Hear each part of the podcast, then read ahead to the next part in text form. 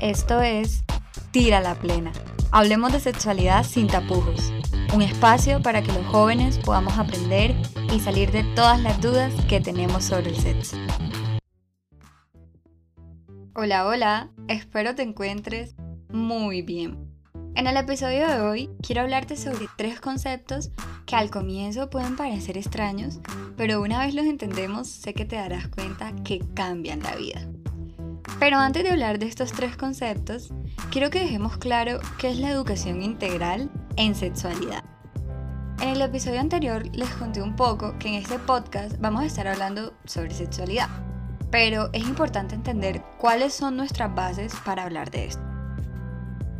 La educación integral en sexualidad o ACE es un proceso que nos permite aprender acerca de diferentes aspectos de la sexualidad con el objetivo de que tú, de que yo, de que niños, niñas y, jóvenes se llenen de conocimientos, se llenen de habilidades, de actitudes, de valores que les permitan empoderarse para desarrollar relaciones sociales y sexuales respetuosas, para conocer cómo las elecciones que toman afectan eh, su bienestar, para reconocer cuáles son esas situaciones de bienestar y de dignidad que debemos alentar en nuestras vidas y sobre todo para entender cuáles son nuestros derechos a lo largo de nuestra vida y cómo aseguramos protegerlos.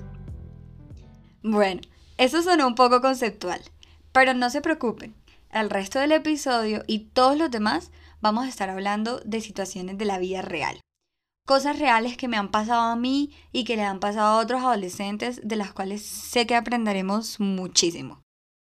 Como les estaba diciendo, tres conceptos que cambian la vida. ¿Cuáles son estos tres conceptos? Dignidad, garantía y derechos humanos. Empecemos por qué es la dignidad. Es cuando, por ejemplo, yo siento respeto por mí misma y me valoro al mismo tiempo de que soy respetada y valorada por los demás. La dignidad implica la necesidad de que, de que todos los seres humanos seamos tratados de la misma manera y de que todos podamos gozar de los mismos derechos. Como hablamos al inicio del episodio en Tira la Plena, vamos a estar hablando de historias de la vida real. Lo que nosotros queremos es que ustedes se puedan poner en los zapatos de esas personas a las que se les ha vulnerado en este caso la dignidad, y que, y que ustedes se pongan a pensar, oye, algo parecido me pasó a mí, no voy a permitir que esto me siga pasando.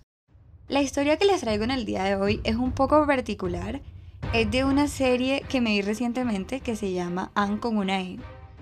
Es una serie muy bonita que sucede a finales del siglo XX, en donde se tocan muchos temas importantes porque es un momento de la humanidad donde muchas cosas están cambiando para bien.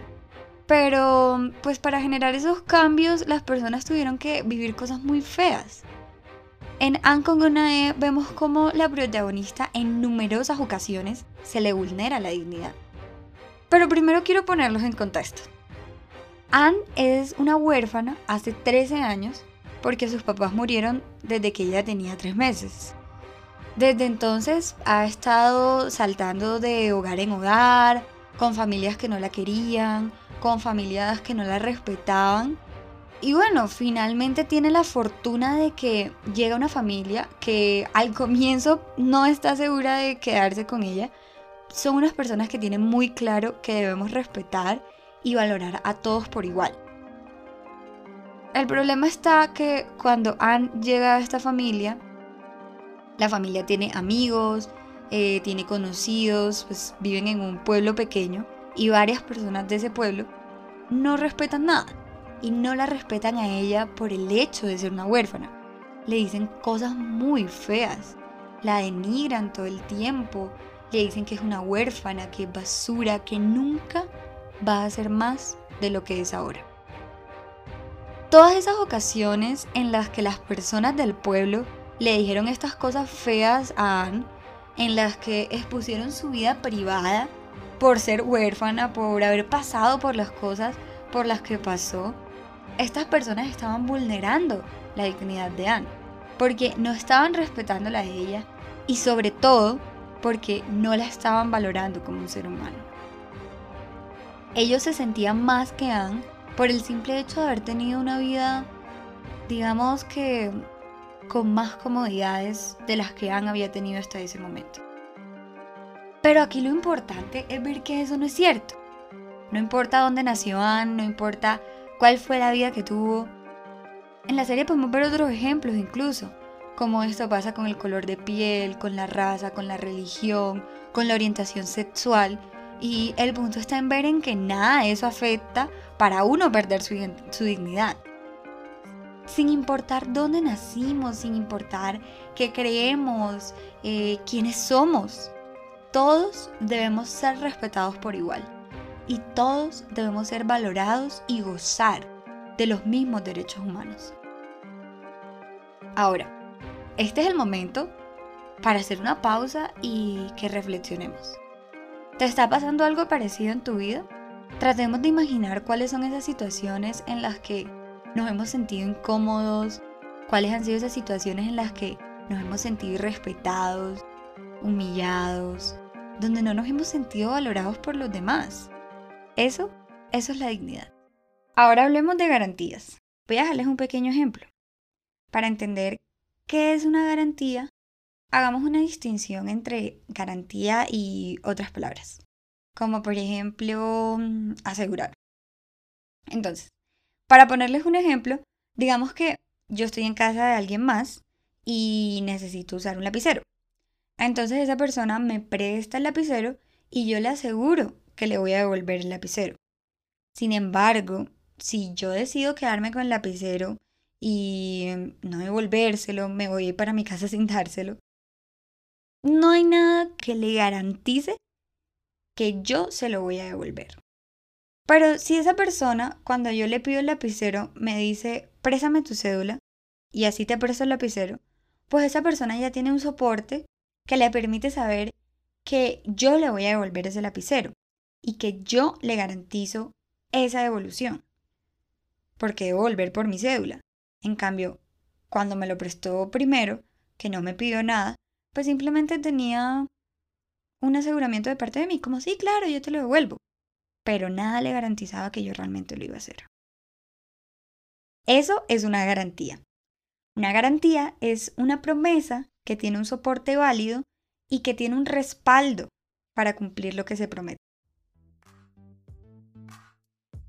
Ahora, por último, pero sin duda no menos importante, quiero hablarles de los derechos humanos. El concepto de derechos humanos sí se los quiero leer porque quiero que ustedes puedan ver de primera mano cuál es la relación que hay entre derechos humanos, entre garantía y dignidad. Veamos qué es. Un derecho humano son las garantías legales universales que protegen la dignidad y la libertad de las personas y colectivos. ¿Qué significa esto? Que los derechos humanos son aquellos que tienen un respaldo para proteger ese respeto y ese valor que todos debemos tener como personas, que era justo lo que les estaba hablando anteriormente.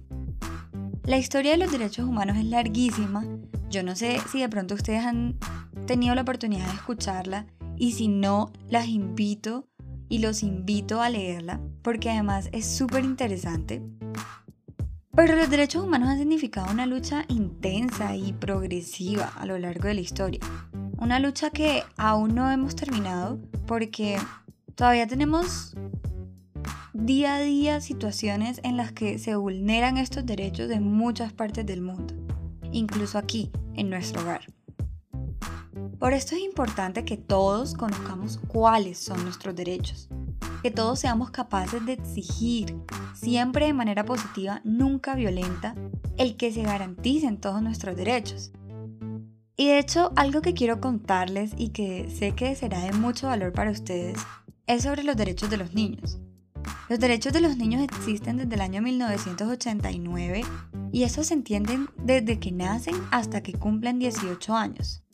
Son derechos que nosotros queremos que ustedes conozcan y que no permitan que se les vulneren en su vida diaria. Y se preguntarán, pero ¿y cuáles son las entidades a las que nos podemos acercar eh, y que nos pueden apoyar para que esto no siga sucediendo? En primera instancia, se pueden acercar a las personas que los están acompañando directamente desde Tira la Plena. Ellos están en toda la capacidad de acompañarlos y de ayudarlos en cualquier vulneración de derechos.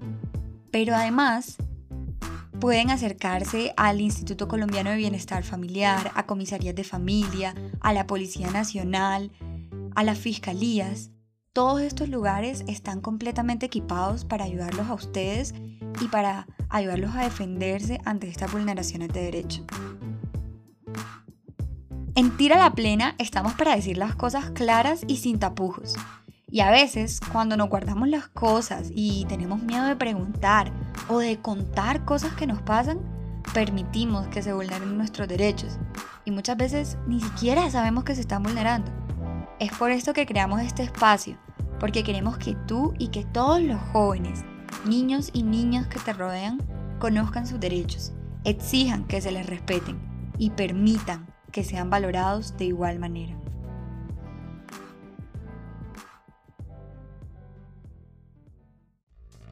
Bueno, esto es todo por este episodio. Espero que lo hayas disfrutado y aprendido mucho. Recuerda, de ahora en adelante, cuando alguien te hable o te pregunte sobre sexualidad, tú solo tira la plena.